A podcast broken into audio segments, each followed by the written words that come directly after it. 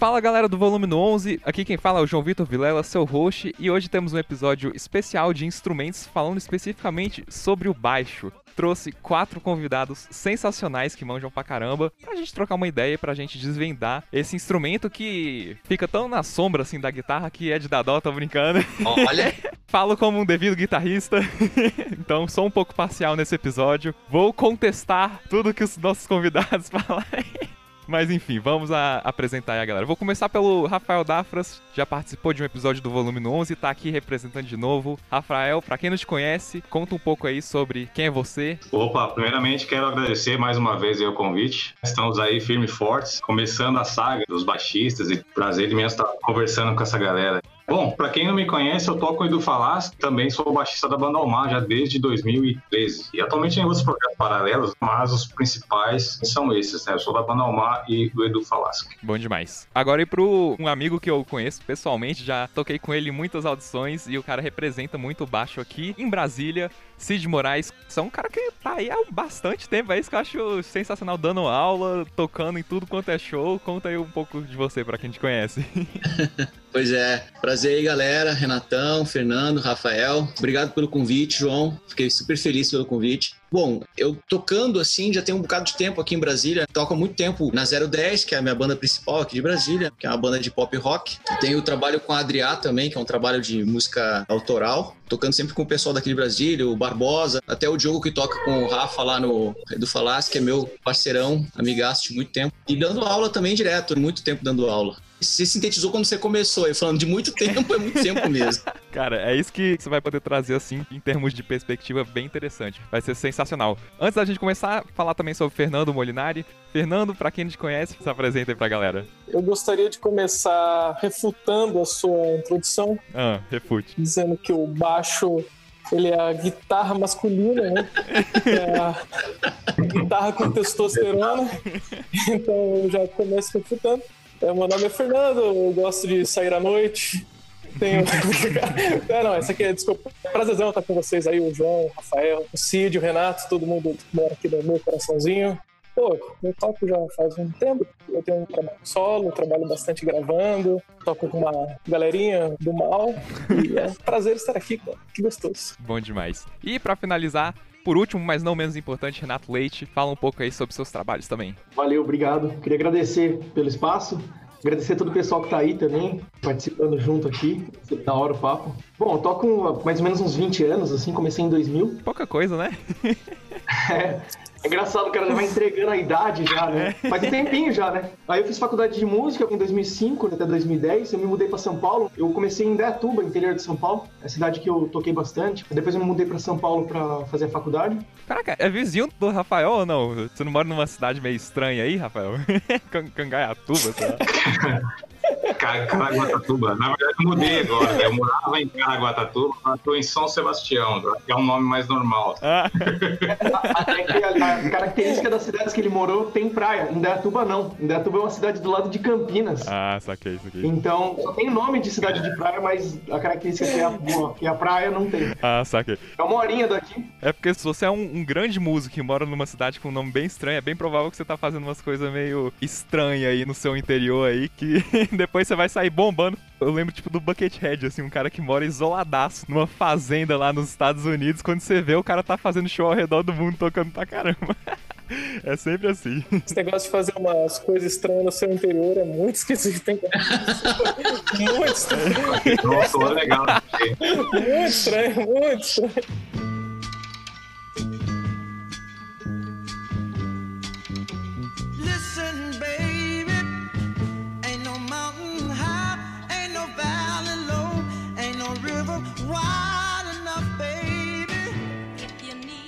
Antes de começar o episódio, eu tenho um recado para você. Já pensou em ganhar um curso online do Rafael Dafras ou um mês de aula com o Cid Moraes? Ou até mesmo se você for guitarrista, ganhar prêmios do Hugo Mariucci, do Matheus Starling ou do Dante Luca? Se você for ao meu Instagram, você pode concorrer a todos esses prêmios e muito mais em jvrvilela. J-V-R-V-I-L-E-L-A. Boa sorte e vai lá participar enquanto você ouve esse episódio. Jvrvilela. Então vamos nessa, galera. Vamos começar falando sobre um pouco da história, assim, do baixo mesmo. É interessante que Quando a gente fala em baixo dos dias de hoje, especialmente em termos de música popular, a gente já pensa imediatamente no baixo elétrico. E tem tantas variações, assim, do próprio baixo elétrico, em termos de corda e adaptações para um formato tipo violão, que às vezes a gente esquece que veio de uma coisa, assim, do erudito com o baixo acústico mesmo. Para quem não sabe, tiver ouvindo o podcast aí, é aquele que tem uns dois metros de altura aí e que se você for pequeno você tem que subir num banquinho para tocar. Mas vamos começar só falando dessa parte mais popular mesmo, que é o foco de todo mundo aqui do episódio que toca o baixo elétrico. Como vocês sentem assim as diferentes interpretações de um baixo, por exemplo? O que, que eu quero dizer com isso? Talvez com jazz, talvez na época assim, anos 40, anos 50, fosse uma coisa que no começo tá tipo saindo das origens do contrabaixo acústico, mas que ao longo do tempo foi criando uma identidade com funk nos anos 70, com o próprio rock and roll, com técnicas novas, tap, slap, várias coisas diferentes. Quem quer começar aí falando um pouco assim de qual é o papel do baixo, independente do estilo musical, numa música, uma pergunta bem simples, mas que é bom começar por aí. Então, o papel do baixo numa música é conduzir, né? Sim, um dos papéis, logicamente. Uhum. Apesar das suas brincadeiras aí, assim como o Fernando, eu tenho que discordar. o papel de mais suma importância de uma banda é o do baixo conduz, ele faz a parte da ligação da parte de harmonia e ritmo da banda. Na realidade, assim, a gente brinca com isso, mas a gente sabe que todo instrumento tem o seu lugar dentro de um arranjo, dentro de uma instrumentação e dentro de uma banda. Mas o baixo realmente ele tem essa característica assim de ajudar bastante na condução na cola da banda. É importante a gente ressaltar.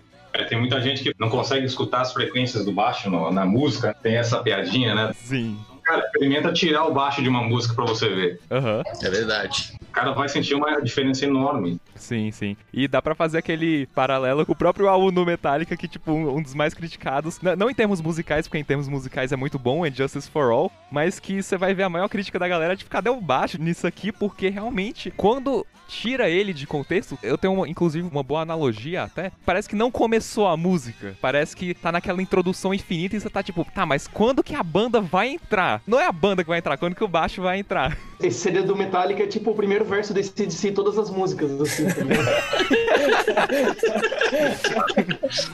o Kiss, né, do Prince também, que é uma música sem baixo, que é bem estranha. Sim, sim. Eu lembro quando eu fui tocar numa banda, você falava, tira essa música, eu fiquei ouvindo, falei, nossa, mano, não tem baixo, como é que eu vou tirar? E tem uma batera, tem tudo, assim, só não tem baixo. Aham. Tá tirado então. Tá tirado. tá tirado.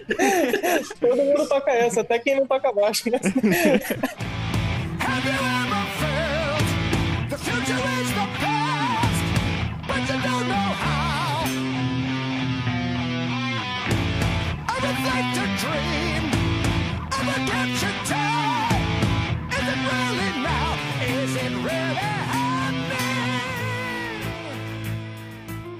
Falando um pouco também sobre as influências, tenho essa curiosidade de saber de cada um de vocês especificamente as influências pessoais assim do baixo, mas eu já vou começar com uma que eu acho que eu vou poder já acertar de vários de vocês, que é do próprio Steve Harris, assim, a gente pode falar um pouco dele. Pô, por que que um cara que tá tocando metal no baixo, como que ele consegue se sobressair, sendo que é um instrumento que tá aí há tanto tempo, num estilo que também tá aí já há um tempinho, na época lá do Iron Maiden, como que um cara tipo um Steve Harris da vida, assim, consegue tanta notoriedade, saca? O, o baixo ele não tá lá só pra colar a banda, então, em termos bem leigos, se o cara tá lá só pra colar a banda, o papel dele não é relativamente simples. Eu vou responder essa, hein? Essa eu É vou. muito Eu... simples. É que nem jogar bola, é só pegar a bola, chutar no gol, tá ligado? Lá jogar a seleção. É, Hoje eu tô agressivo, quero responder essa aí. Então vamos, porque é de agressividade que a gente precisa. Mas, por exemplo, vai dar uma olhada no James Jamerson, assim, é uma simples colagem de batera baixa ali, vai dando a linha, só que é um contraponto à parte, é uma coisa que chama tanta atenção pela genialidade, assim, que quando eu tô ouvindo James Jamerson, eu ignoro todo o resto, só fico ouvindo baixo só. Eu não consigo prestar atenção em nenhuma outra coisa que seja o baixo. Tão genial que é, assim. E não só, que nem a gente tava falando do Steve Harris, né? Tem Geddy Lee, tem o cara do The Who, tem tanto baixista dentro do rock bom demais, né? Sim. Em um geral, uma curiosidade. Quais são esses elementos que a gente fala? Assim, eu acho isso interessante e eu acho que a galera vê isso principalmente no canto. Pô, esse vocalista canta pra caramba. E quando você vai ver o que que a galera geralmente cita como canta pra caramba? Ah, um Dio da vida, um Coverdale, Chris Cornell, essa galera. Mas quem tá ouvindo de fora, muitas vezes fica tipo assim, cara, por que que ele canta pra caramba? E aí quando a gente vai citar um cantor ruim, assim, em termos técnicos. Eu, gente, eu amo o Megadeth. Megadeth é melhor do que Metallica. Tá, mas Dave Mustaine não é lá o melhor cantor do mundo. E aí pode ter gente que vai falar, tipo assim, pô, mas eu não entendi. Ele tá fazendo a função dele na música. Então por que que um é melhor do que o outro? Claro que a gente tá falando assim, em termos muito subjetivos, mas no baixo em si, quais são essas coisas que chamam mais atenção pra um grande baixista do que um que não é tão notório assim? Cara, eu, eu acho que tem alguns pontos aí. O primeiro, você falou do Steve Harris também e tal, mas o Renato falou James Jammers, que são estilos completamente diferentes, mas acho que são caras que têm muita personalidade, assim. Eu acho que são caras que pensam na música, no geral, em mais camadas do que simplesmente tocar o baixo. Tanto o fator da construção melódica, harmônica, mas tem o timbre, a ligação de uma coisa com a outra. No caso do Steve Harris, por exemplo, ele é um cara numa banda com três guitarras, né? É tudo bem que vamos começar que ele é o dono da banda, né? Então o baixo, o baixo sempre vai estar alto. O baixo tá alto porque ele é o dono. Ó, meu baixo tem que aparecer. Se não apareceu, acaba a banda. Você sai fora aqui, que aqui é meu lugar, caralho.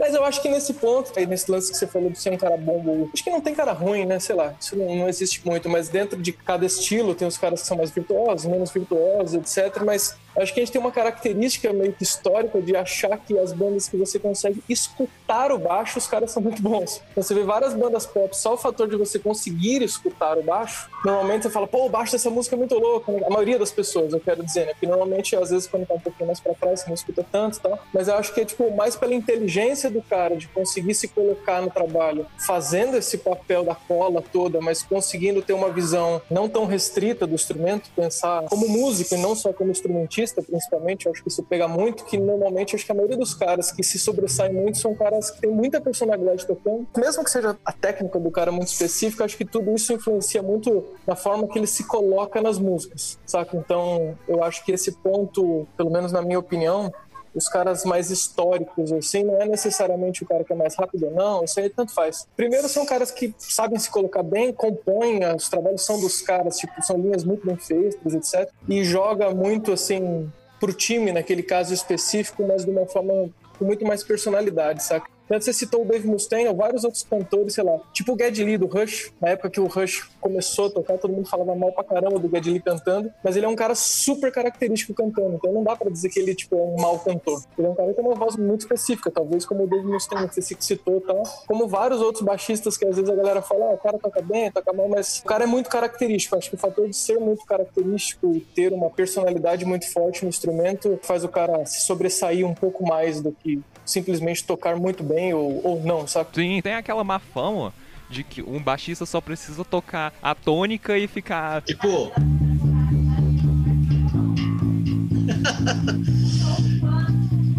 Mas eu confesso que eu não tenho problema nenhum com isso. Eu não tenho É, problema nenhum exatamente.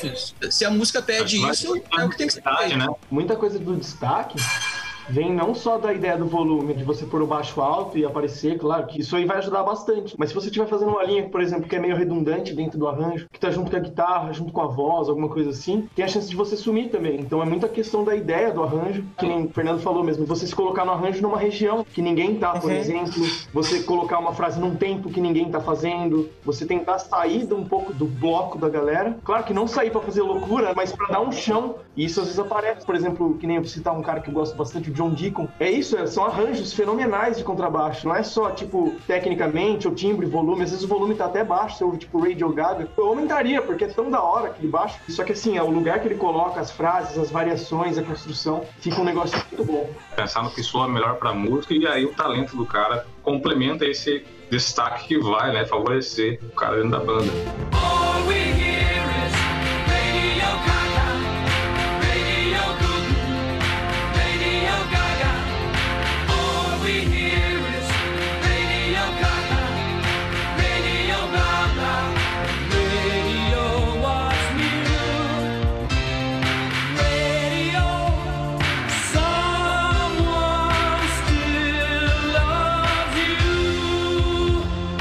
Nós quatro que estamos aqui, que tocamos contrabaixo, já tocamos há um bom tempo. Eu não sei se isso vai ser um consenso entre nós quatro, mas eu penso muito desse jeito. Eu acho que tem muito aquela coisa assim de alguns músicos da questão da autoafirmação. Muitas vezes o cara vai tocar e aí o cara fica naquela necessidade meio tola assim de mostrar que sabe tocar rápido e esquece que antes disso aí tudo, o que é mais importante é exatamente o arranjo da música. O Renatinho citou aqui o James Jamerson, eu sei que não foi ele que gravou o baixo, mas se você vai escutar o baixo Let's Get It On, por exemplo, é a coisa mais mais simples do mundo. O cara tocando lá o.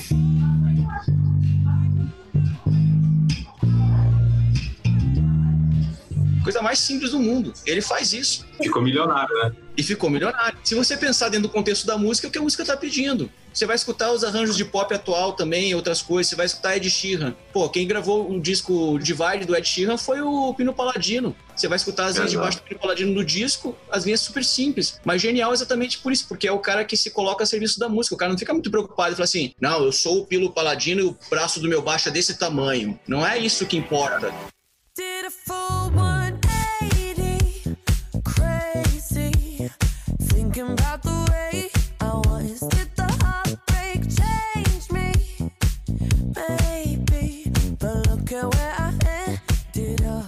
Você tá falando, Cid, um pouco do que o Fernando falou. Eu acho que é o seguinte: o baixista que se sobressai, digamos assim, ou a linha de baixo que se sobressai, em partes é o volume, em partes é tipo a região, a mixagem, esse tipo de coisa que a gente citou um pouquinho antes, metálica. E em parte é justamente conseguir fazer algo diferente, que é o que o Fernando falou, e em partes é conseguir servir a, a música igual você tá falando, Cid. Então é sempre achar aquele equilíbrio. Se tipo assim, se eu tô usando muita técnica que tô indo pra tal lugar. Será se foge da musicalidade em tal música? Tem que saber disso. Se não, é porque provavelmente vai dar certo encaixar isso. Eu gosto de usar o exemplo de Don't Stop Now, da Dua Lipa, que é uma música de pop que tá bombando, é incrível e o que mais se sobressai é a linha de baixo nessa música. E que traz um pouco dessas influências, assim, meio funkeadas de R&B, de soul, pra um contexto pop. Mas é porque encaixou na música, não é porque o baixista do nada falou, tipo assim, pô, vou mostrar que eu sei tocar pra caramba e vou colocar essa linha boa pra caramba, saca? É, eu acho que também tem o ponto do cara buscar motivos melódicos mais fortes, rítmicos mais fortes, etc. Não necessariamente colocar muita coisa ou pouca coisa. Aí vai depender do, do estilo, lógico. Mas que eu digo, aquela linha ser a linha daquela música, ser característico, construir algo ali. Sei lá, falo pra galera sempre, ah, o dó maior é o dó maior pra todo mundo. Mas aí depende o que, que você faz com ele, se é tão característico ou não. O Renato falou do John Deacon. É impressionante o quanto de linha característica que o cara tem. É simples, mas é muito louco. É marcante pra caramba. Você escuta o primeiro compasso e fala, é tal música. No caso da Dua Lipa, que você comentou, a mesma coisa. Essa linha ela é super característica. É claro que tem hora que, obviamente, não é pro baixo ser super marcante. Um cara que eu sempre cito, que eu sou muito fã, é o Sting. O Sting é um cara, tecnicamente, assim, super tranquilo, toca muito pouca coisa, mas é um cara que ele trabalha muito mais na dinâmica. Tanto que até hoje, acho que a maioria da galera deve ter escutado isso alguma vez gravando pra alguém. Pô, eu quero uma linha meio The Police, tudo estacatinho. Pô, o cara normalmente só toca tônica nos pedaços, só que de uma forma que é genial. É aquela história de assim, ah, beleza, a nota é essa. Tá, a nota é essa, mas e aí? É por isso que nunca um baixo mid vai superar um cara desse, por exemplo. Por isso que o Pino Paladino grava um negócio que é simples, mas puta que pariu, o Pino Paladino. Só que E assim, ainda tecnicamente um aluno na aula 1 consegue, né? exatamente. Só que aí que tá. Cara, isso é que é o interessante. Só que o aluno na aula 1 que tecnicamente consegue, ele vai tocar desse jeito? Não, porque o cara ele tem um. Eu diria um feeling, né? Eu sei que essa palavra é usada meio zoada, né? Mas porque ele tem um feeling específico do cara. Sim. É, eu, eu acho que também, às vezes, no caso do Sting, por exemplo, como ele é um cara que compõe pra caramba, não é só baixista, eu acho que ele tem essa outra visão que nem eu comentei antes. O cara ele não é só baixista, ele é músico. Se eu sou músico, eu vou ver o que, que tá rolando, eu vou tentar entender o que tá rolando pra tentar me colocar o melhor possível nesse caso. Não tipo, ó, galera, eu sou pica no instrumento aqui, hein? eu sento a bucha aqui nesse negócio, vocês me chamam que eu passo a rola. Eu acho que nesse caso não vai mudar muita coisa. Primeiro que um cara desse dificilmente vai ter emprego, claro que cada um vai trabalhar numa área, lógico. A música da Dua Lipa, por exemplo, que você deu o exemplo aí, é uma música que melodicamente não tem nada de novo. Todo mundo faz isso aí, beleza, beleza, tá. O lance é, pô, a rítmica, a construção, a região, como que isso se encaixa todo junto com arranjo, aí se torna a linha daquela música. Cai naquele ponto de tipo, ah, tá, as notas estão aí pra todo mundo, né? Os 12 semitons é igualzinho pra todo mundo. A forma com que o cara constrói, tipo, aí isso é muito marcante, tipo Under Pressure do Queen. Porra, você vai falar assim, ah, pô, qualquer idiota toca isso, qualquer idiota toca, mas não é pra qualquer um criar isso. Acho que é aí que tá o ponto. E tocar do jeito que o cara toca, na região que ele toca, da forma que ele toca, acho que a galera tem uma visão meio rasa, assim, de tipo, ah, eu consigo tocar isso, então isso é fácil. Tá bom, então cria isso então. Então beleza. Exatamente. Esse que é o interessante que é da música popular. Eu já sofri muito disso, pra ser bem honesto. Mas de, tipo, julgar essas coisas que não são muito tecnicamente difíceis e falar, pô, isso aí qualquer um faz. Mas também tem muito aquele aspecto de você conseguir, com coisas simples, criar ganchos interessantes o suficiente pra depois que a pessoa ouviu aquela música, horas depois, dias depois, ela lembrar, ah, aquela música que faz tan tan tan tararam, tan tan tan tan tararam, tan Sim, desses motivos marcantes, o Queen, assim, tipo, o rock, porra, você fizer.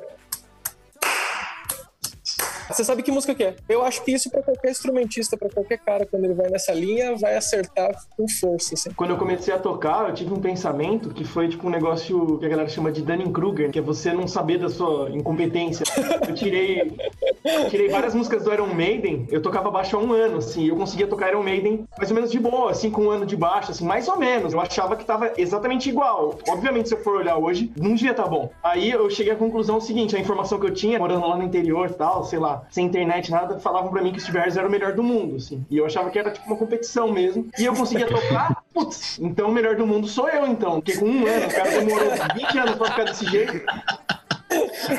É o novo melhor do mundo. Aí me mostraram uma fita do Jaco, aí acabou a brincadeira. Mesmo pra fazer parecido, assim, já era foda. Mas a grande genialidade do Steve Harris eu fui entender muito depois, assim, que era a criação, né? O cara, o contexto que ele tá na época, o, o que, que ele tá fazendo, coisa que ninguém faria e só ele fez. É Uma coisa que eu não conseguia entender na época, só via como coisa boa, uma coisa que fosse difícil mesmo. Essa parte da criação eu acho tão interessante porque não é só você pensar nesse gancho isoladamente, nessa linha isoladamente. Você tem que pensar em algo que encaixa para aquela música. Uma linha que é incrível para uma música pode ser terrível para outra música. Então se você pega o melhor slap feito pelo Marcus Miller e bota pra tocar num heavy metal assim, cara, não vai dar certo. E vice-versa. E não é porque um é melhor do que o outro, mas é porque é o contexto de criação nesse cenário específico. Acho que é um tópico assim super interessante porque a pessoa de fora fala tipo assim, cara, mas é só tocar essas notas, eu consigo criar isso, mas tipo, você consegue criar isso no contexto certo? Acho que é uma pergunta mais interessante ainda.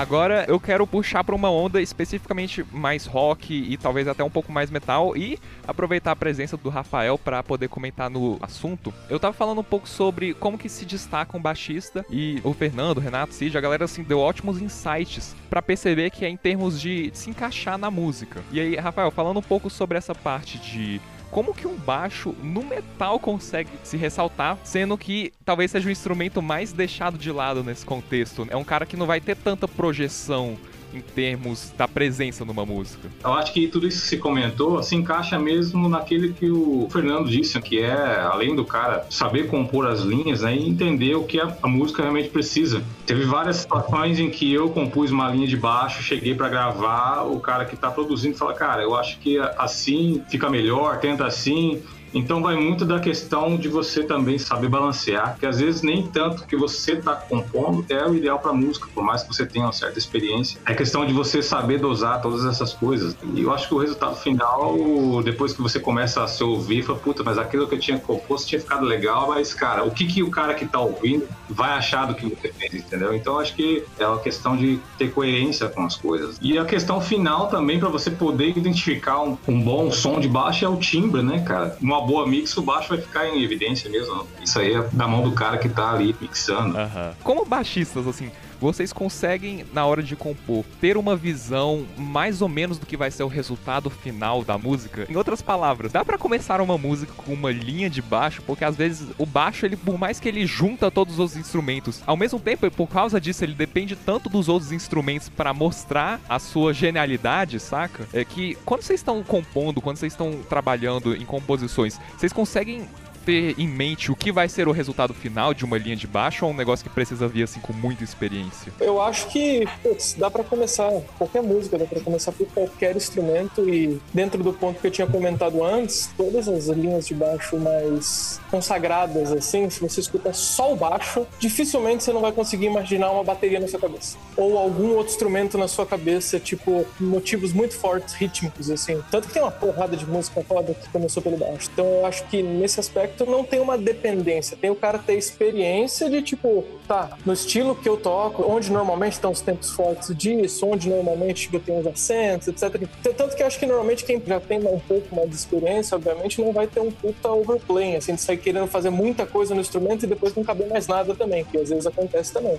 Mas eu acho que também depende muito do estilo. E refutando o João novamente, cara, eu tô aqui só pra te tesourar. Cara, 4 contra 1 é sacanagem, viu? Mas foi eu que comecei Eu queria dizer que eu não acho o baixo um instrumento subestimado mais, não, cara. Eu acho que talvez já tenha sido.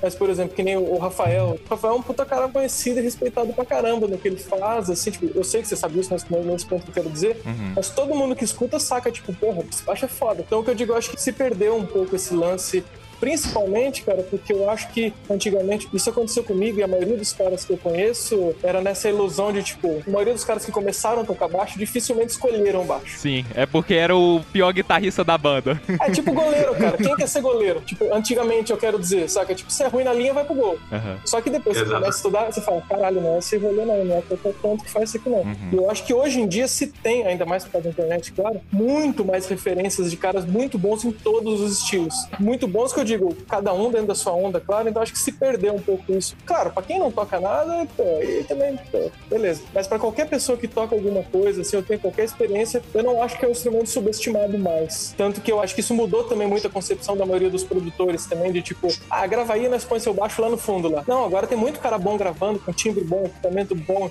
dinâmica boa. Então, consequentemente, você consegue escutar um disco de metal, pancadaria pra cacete, consegue continuar escutando o baixo muito bem. Não é que lance, ah, eu tiro o baixo assim, tá falta dele. Não, não. E eu escuto e falo, caralho, o baixão tá comendo solto. Porque o cara sabe se colocar na região que ele vai trabalhar, timbre, a forma de mão direita que ele vai tocar, que isso vai mudar completamente como que vai sair o resultado final do instrumento. Então acho que isso já deu uma passada, assim, pelo menos da maioria das pessoas que eu conheço hoje, eu não acho que é mais aquele instrumento de, ah, tem o baixista lá. Esse estigma ele tá diminuindo e muito, assim, saca? Isso, obviamente, é uma responsabilidade maior pro cara que toca, porque, consequentemente, é, a galera hoje em dia se espera muito mais dos baixistas do que esperava antes também, por também não conhecer tanto instrumento. Hoje em dia se espera mais. Porque hoje em dia tem muito cara bom aí, não é ser do tipo a ver, tá, qualquer coisa e ser fácil. O sarrafo tá muito mais alto hoje. Uma das coisas que eu queria acrescentar também que o Fernando disse, o cara que não estuda, aquele cara que estudou, se destacou no mercado, tipo, há 20 anos atrás e não estuda mais, cara, ele estacionou, assim, porque tudo ficou muito mais moderno, sonoridade, musicalidade, apareceu esse gente que é mais moderno. Então você vê os caras fazendo umas loucuras, assim, cara. Você, Caraca, como esse cara toca isso? Eu quero também me inovar, quero estar sempre aprendendo coisa nova. E, tipo assim, se você estacionou, você fica pra trás, entendeu? Eu acho em qualquer estilo, na verdade, qualquer instrumento. Se você quer ter um diferencial no mercado, você tem que estar estudando e se atualizando o tempo todo. Justamente, Rafael, pode ser que fique meio datado o som, não no sentido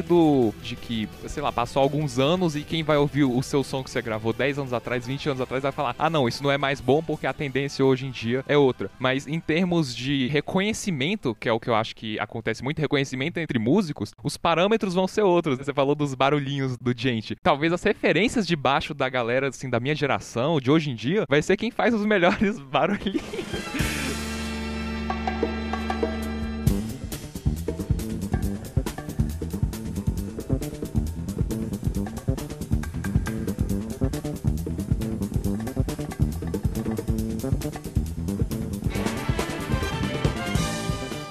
Aproveitando um pouco o comentário seu e o do Fernando, em termos de timbre, vocês falaram de um negócio muito interessante, assim, que é, pô, um bom baixista, ele também sabe qual que é um timbre legal pra uma música. E uma das primeiras coisas que me chama a atenção no baixo é ver aquele monte de botão que você fica tipo assim, peraí, cara, eu não tô escolhendo entre tal captador e esse outro captador. São tipo um monte de botão que vai mudando os volumes desse treco aqui. Como é que funciona isso? Contem aí um pouco. Ah, então, a maioria dos baixos, se for baixo ativo, ele já vem com uma mesa de som na sua mão ali. Tem grave, médio, às vezes tem paramétrico, aí tem um monte de opção, fora as misturas dos captadores. Mas o baixo, assim, é uma coisa que depende muito da mão também pro som funcionar legal. Sem mexer em nada aqui, só mudando a mão de lugar, você já vai mudar tanto o timbre. Por exemplo, o Panta, você vai ver ele tocando e eu tocando, não tem nada a ver, cara, o som que a gente tira. Mesmo regular, captador, mesma corda pode pegar o mesmo baixo. Tanto a questão da pegada, o jeito do zicato, não só o lugar que ele faz, mas a direção do ataque, de você tocar mais assim, ou tocar mais, sei lá, assim. É, depende muito do baixista. Que nem eu tava conversando com, com o Cid, a gente se conheceu num encontro de baixista. Meu, um baixo roda na mão de 50 pessoas, assim. Você vai vendo é, 50 timbres diferentes que o mesmo instrumento tem, assim. É muito legal a personalidade de cada músico e como que ele vai tirar o timbre. Não é só. Cara, o instrumento conta pra caramba. Mas eu diria assim, que qual- qualquer baixo que eu pegar, eu tiro um som meio parecido, sabe? Mesmo sendo um instrumento completamente diferente. É mais diferente alguém pegar o meu baixo do que eu pegar um baixo diferente. Sim, sim. Quais são as diferenças? Você falou do baixo ativo, assim, o que, que cada botão faz especificamente? Nesse aqui, por exemplo, tem o volume, que escolhe o captador, então você joga ou para um captador ou para outro, mas você tem toda a mistura deles, então você pode, por exemplo, deixar 10% de um captador ligado para ajudar no som, assim, então tem esse blend que, que você consegue infinitas possibilidades. E também os equalizadores, então aqui a gente tem boost de grave, médio grave, médio agudo e agudo. Nesse caso aqui desse baixo tem quatro bandas, mas tem baixo que tem só duas, tem baixo que tem só três, e tem baixo que às vezes tem paramétrico. Você escolhe a frequência que você quer atuar, tanto para aumentar quanto para cortar. Esse aqui ele é um cavalo, cara. Você aumenta o grave dele, ele derruba a parede, e se você cortar, some, ó, tira tudo. Então você consegue tirar muito. Ó, um volume flat, que é o jeito, vamos dizer assim, sem adicionar nada, e colocando. Aqui já deu até. Chega estoura o som. Um que dá pra perceber bem, acho que no podcast, é o médio. ó. Por exemplo, vou fazer isso aqui, ó. Tirar. Praticamente some o som e vou. Mexe muito, assim. Então você consegue, por exemplo, às vezes, vamos supor, você vai tocar numa casa de show, já aconteceu várias vezes, o som tá horrível, tá horroroso, o amplificador é uma droga, o PA é um e o técnico tá doidão lá. Aí o que, que você faz? Você vai arrumando o seu baixo aqui, né? Aham. Você vai tentando como é que tá lá embaixo, você tenta descer com o cabo e vai vendo. Tentar, putz, tá muito grave, tá empurrando pra caramba. Aí você tira aqui e vai mexendo, né? Uhum, uhum. Isso ajuda bastante. Uhum. E às vezes você até sabe que o cara vai cortar, tipo assim, você sabe que o cara vai cortar grave, então o que, que você faz? Na passagem de som você já corta um pouco. Gente, confiem no seu técnico de som. Não ouçam o Renato. Passar o som também com 80% do volume pra poder depois. Ai, caralho. Os guitarristas fazem isso muito com volume, né? Os caras passam o som com volume no 3 e tocam no show no volume no 13, né? Os caras vão mais 10. Não é à toa que o nome do podcast é Volume no 11, tá? Inclusive, de- dentro disso, tipo, eu acho que eu- muita gente já fala sobre isso, né? Que eu acho que a diferença do baixista e do guitarrista nesse caso, Ah, além de várias claro. outras, mas uma delas é que uma das coisas que o guitarrista menos quer é o som da guitarra dele. tipo assim, ele quer o som da distorção, o som da caceta toda, de pedal do- da válvula. É, isso é verdade, cara. O baixista ele quer o som do baixo dele. Uhum. O sonho do baixista é que no amp reproduz exatamente o som do baixo dele. E eu acho que não é o que o guitarrista quer. Ser quase que um instrumento acústico que foi microfonado, entre aspas. É, eu acho que isso é uma das razões exatamente por, tipo, é, luthieria, por exemplo, você vê que tem muito mais luthiers de baixo do que de guitarra. De custom shop, assim, tem muito mais luthier de baixo do que guitarra. Sério? Tô boiando nesse assunto. Puta, muito mais. Normalmente o cara que faz guitarra faz baixo, mas tem muito luthier que só faz baixo. É muito, assim, muito. E eu acho que isso também tem muito esse lance de o cara tá acostumado a ter que tirar o som mais com a mão, então esse aqui é no instrumento também usa um detalhezinho, um pelinho, é diferente. Tem muita técnica de mão direita diferente do que a guitarra, que, tipo, no- normalmente, claro, o cara pega, toca com palheta e com distorção, etc. A saída do som ela é relativamente mais parecida. O cara pensa muito mais na configuração de captador do que, claro que tem a parte dinâmica, mas eu acho que o baixo acaba se tornando um instrumento muito mais dinâmico e sempre mais claro, vamos dizer assim, em relação a isso. Uhum. Acho que é mais justificável, vamos dizer assim, muitas vezes ter esse esquema de ter baixativo, um monte de botão. Sim, sim. É também, sei lá, tem um monte de cara. Isso é muito natural. Acho que todo mundo que toca também passa por umas fases, ou tem o instrumento passivo que pira no som do instrumento passivo também, que é um som às vezes um pouco mais orgânico, etc. É uma das coisas que a galera sempre pergunta, né? Cara, como que você consegue tirar esse timbre de baixo? Mas esquece que você pode tirar um puta de um som com o mínimo que você tiver, com uma interface de plugin. Exatamente. Cara, eu gravei muitos e muitos vídeos no meu canal lá do YouTube que eu só pluguei o cabo aqui na minha interface e timbrei através dos plugins. E não uso muita coisa. né? No metal, por exemplo, um pouco de drive ali, compressão, saber posicionar o microfone ali, um EQ, acabou. E tipo, É, não tem muito mistério. Às vezes o cara tem um puta do equipamento, cara, 20 mil de equipamento em casa, não sabe fazer, entendeu? É, uma, uma coisa, por exemplo, que nem o caso do, do Dafra, que toca metal, tem uma pegada fela da pra tocar, tipo, constante pra caramba. Você escuta o som da câmera, assim, só a mão do cara tocando, aí você fala, beleza, o timbre tá na mão do cara. Ou pra qualquer estilo seria isso, né? É uma coisa que até tem uma, uma história mais famosa do Eric Marienthal, que é um saxofonista do Chico Iria, que, tipo, acabou um show, o cara chegou pra ele, cara, seu sax tem um puta som, né? Ele falou, ah, legal. Ele tá lá na estante parado lá, não tô escutando nada. Não tem som nenhum. É o cara. O instrumento é a ferramenta, o som tá no cara. Tanto que os caras falam, porra, tal baixo tem um puta som. Cara, você vai pegar, você põe no YouTube aí, põe o nome do instrumento, você vai ver 30 caras diferentes tocando, uns com puta som, outros com som merda. Mesma coisa. Dá uma Ferrari pra um cara que não sabe dirigir e não vai sair do lugar, né, cara? Não adianta. E dá um Fusca Verdade. pra um cara que dirige pra caralho, ele vai dirigir pra caralho. É isso, é simples. Não tem essa. Uma pirâmide que é a pirâmide dos elogios. É os, os elogios que você mais gosta de receber e os que você menos gosta. Aqui, ó, o que menos gosta de receber é Bess lindo, interessa. Aí o segundo é timbrão, interessa um pouco. Aí começa a ficar mais interessante. Adoro essa música. Parece tal cara, começa a já ficar mais legal, né? Dependendo se for um cara bom que estão falando. né? Aí técnica boa é o penúltimo. E o último lá é o swing demais. Aí. Esse é elogio Swing demais. O cara elogiar o baixo não é elogio, né, mano? Putz, Tipo, seu baixo é bonito, eu não preciso fazer nada. Ele tá parado, é bonito, caralho. É, tipo, é, tipo, obrigado, valeu.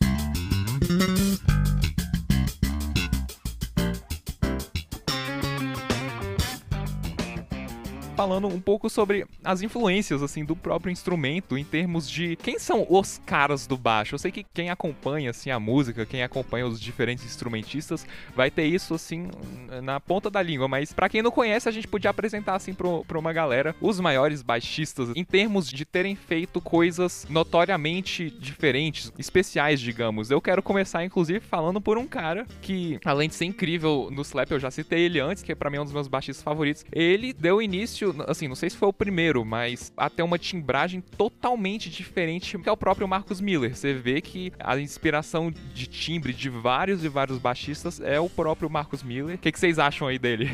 questão ter tocado com Miles também, né? No início do Fusion, tem toda uma história né, de construção de linguagem de contrabaixo elétrico, que nem você falou. Muito da nossa história veio do baixo acústico, embora a gente às vezes não siga muito isso. Questão de tocar corda solta, as posições ali até a casa 5, muito dali vem do baixo acústico. Questão de tocar jazz, walking bass, os acompanhamentos, as conduções, muito delas vem do walking bass. Você consegue pegar um walking bass, por exemplo, e transformar ele em diversos estilos e usar ele para aprimorar a sua linha de, de qualquer coisa. Ali ele conseguiu, são os caras que vieram já depois dos anos 60, assim, que vão modernizando a linguagem. Que nem tem, por exemplo, o Jaco Pastorius, aí tem o Marcus Miller, Stanley Clark, enfim, daria para fazer uma lista que eu começo a falar hoje e termino mês que vem só. Tou, tem, enfim, por aí vai, né? Mas o Jaco eu acho legal que ele é mais ou menos assim da mesma época, só que ele conseguiu trazer uma linguagem assim bem diferente em termos de tocar coisas que baixistas geralmente não tocam.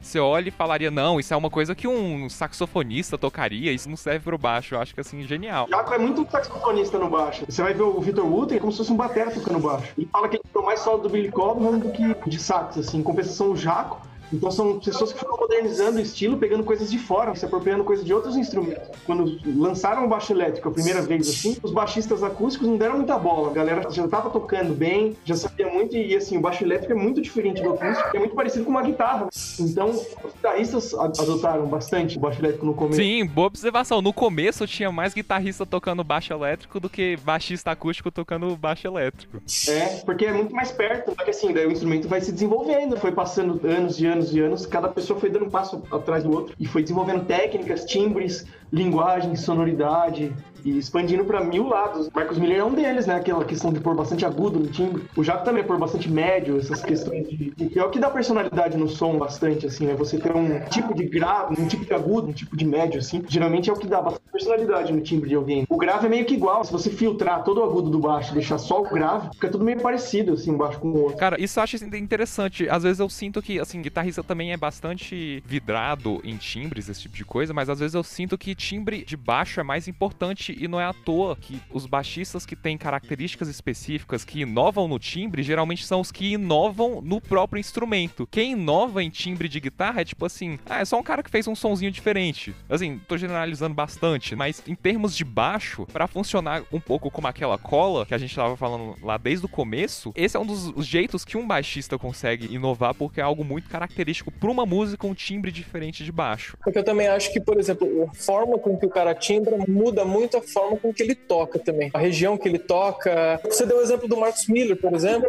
O timbre dele foi ficando muito mais característico quando ele foi se tornando o Marcus Miller. O timbre dele tem um puta scoop de médio, tipo em 800 Hz, assim, tem muito pouco médio naquela região, coisa que, assim, todos os baixistas até aquela época tinham esse medião muito forte. Consequentemente, a forma de tocar, por exemplo, ele sempre optou por tocar coisas mais slap, isso deixa o slap pesadão, só que um pouco mais seco, mais definido. A forma dele tocar pizzicato, você percebe que também é diferente pela forma do timbre dele, aonde ele toca o pizzicato, a região de mão direita dele muda pelo timbre dele. A gente citou, sei lá, o Steve Harris, o Geddy Lee, os dois, né? Steve Harris e o Geddy Lee têm uma mão direita muito específica. E você vai ver que o timbre deles funcionam muito pela forma que eles tocam a mão direita e, consequentemente, as escolhas melódicas também funcionam daquela forma. Eu acho que um cara que, dependendo da forma que ele toca o timbre dele, consequentemente, certas escolhas, às vezes, inclusive melódicas e de região, de tessitura, acabam não funcionando mais. Você pega um cara que toca reggae, a forma como toca, palma multi, tipo, tudo mais escuro, tudo, a linha não vai funcionar tocando as mesmas coisas que o Marcos Miller tocaria, por exemplo. Então, acho que tudo vai moldando a personalidade do cara também em relação a isso, que acaba sendo um ponto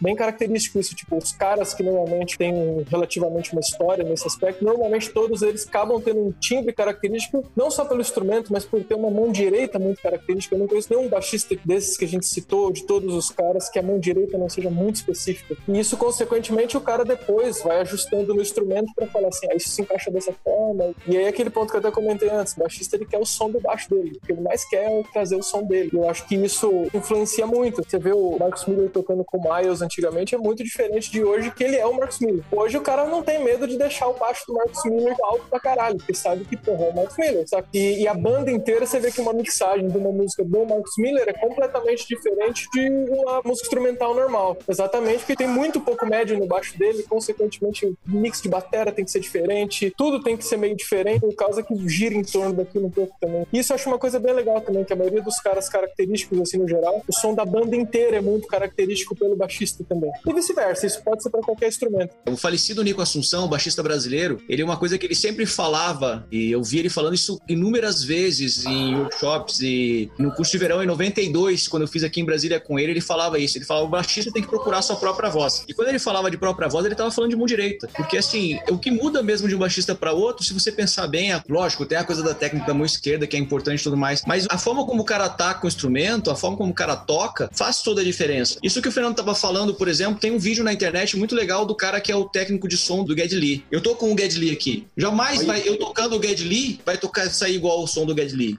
Eu posso tentar emular com coisas que ele faz. Por exemplo, ele tira um pouco o captador da ponte, ele toca com o timbre todo aberto, aí toca com a unha, né? Aí você vai tocar.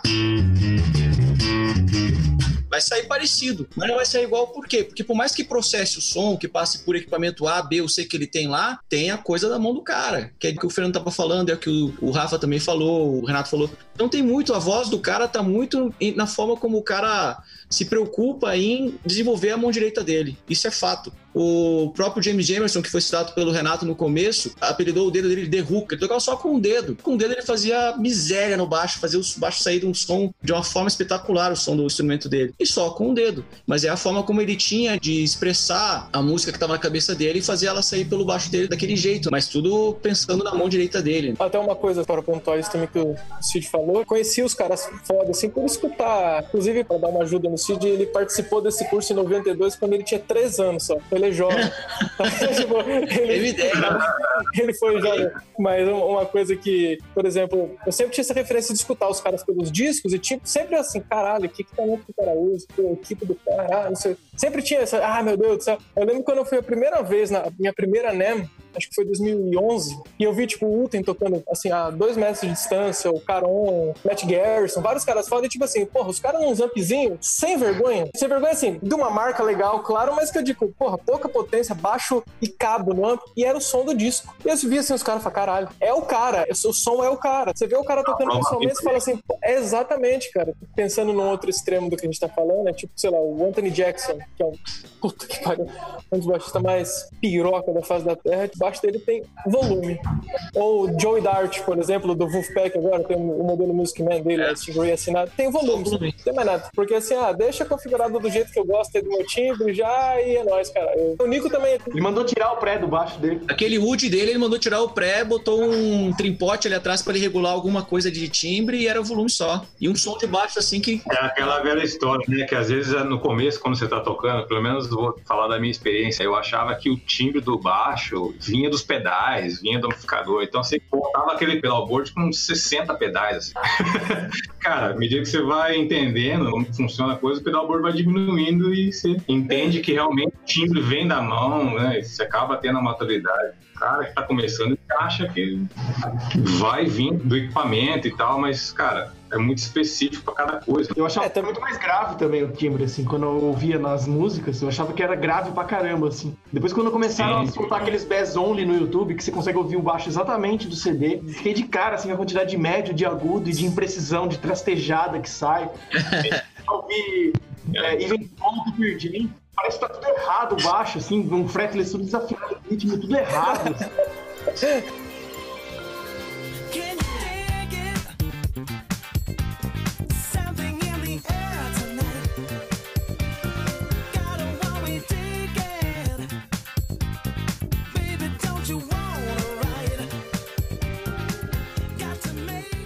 Mas é isso aí, galera. Brigadão por esse papo. Ficou muito bom o episódio. E deixem aí suas redes sociais pra galera, pra irem te conhecer, caso ainda não conheçam, e projetos seus pro futuro. Cid. Meu Instagram é Moraes Cid, com C, M-O-R-A-E-S, C-I-D. E ali é onde eu tô mais mandando coisa mesmo, assim, postando agenda e tudo. Obrigado, gente. Fernando. É, nas redes sociais, Fábio de Mello, quero dizer, Fernando Molinari, em qualquer lugar que você for, Fernando Molinari lá no X vídeos é Moreno Tatuado e o resto é tudo Fernando Molinari. Pode achar. Foi um prazer aí, um abração pra vocês. Renato. Esse ano aqui eu lancei meu primeiro disco, Kit Coach, então procura ele em todas as plataformas. E quem quiser aprender baixo, aulas de baixo e tudo mais, renatoleitebess.com. Isso aí. E Rafael. Gostaria de agradecer aí o convite, ao João, a galera que participou, e o Renato, o Cid e o Fernando. Prazerzaço falar com vocês. Bom, para quem quiser me acompanhar, só me seguir lá no Instagram ou no YouTube ou na minha fanpage, arroba Rafael Dafras, em todos vocês vão me encontrar, beleza? Grande abraço aí, valeu, João. Tamo junto, hein? Então a gente fica aqui, galera, com esse episódio incrível de baixo. Vocês também podem me seguir no meu Instagram, jvrvilela, ou no Instagram do Volume no 11, arroba volume no 11, ou até mesmo no site volumeno11.com. Até o próximo episódio do Volume no 11.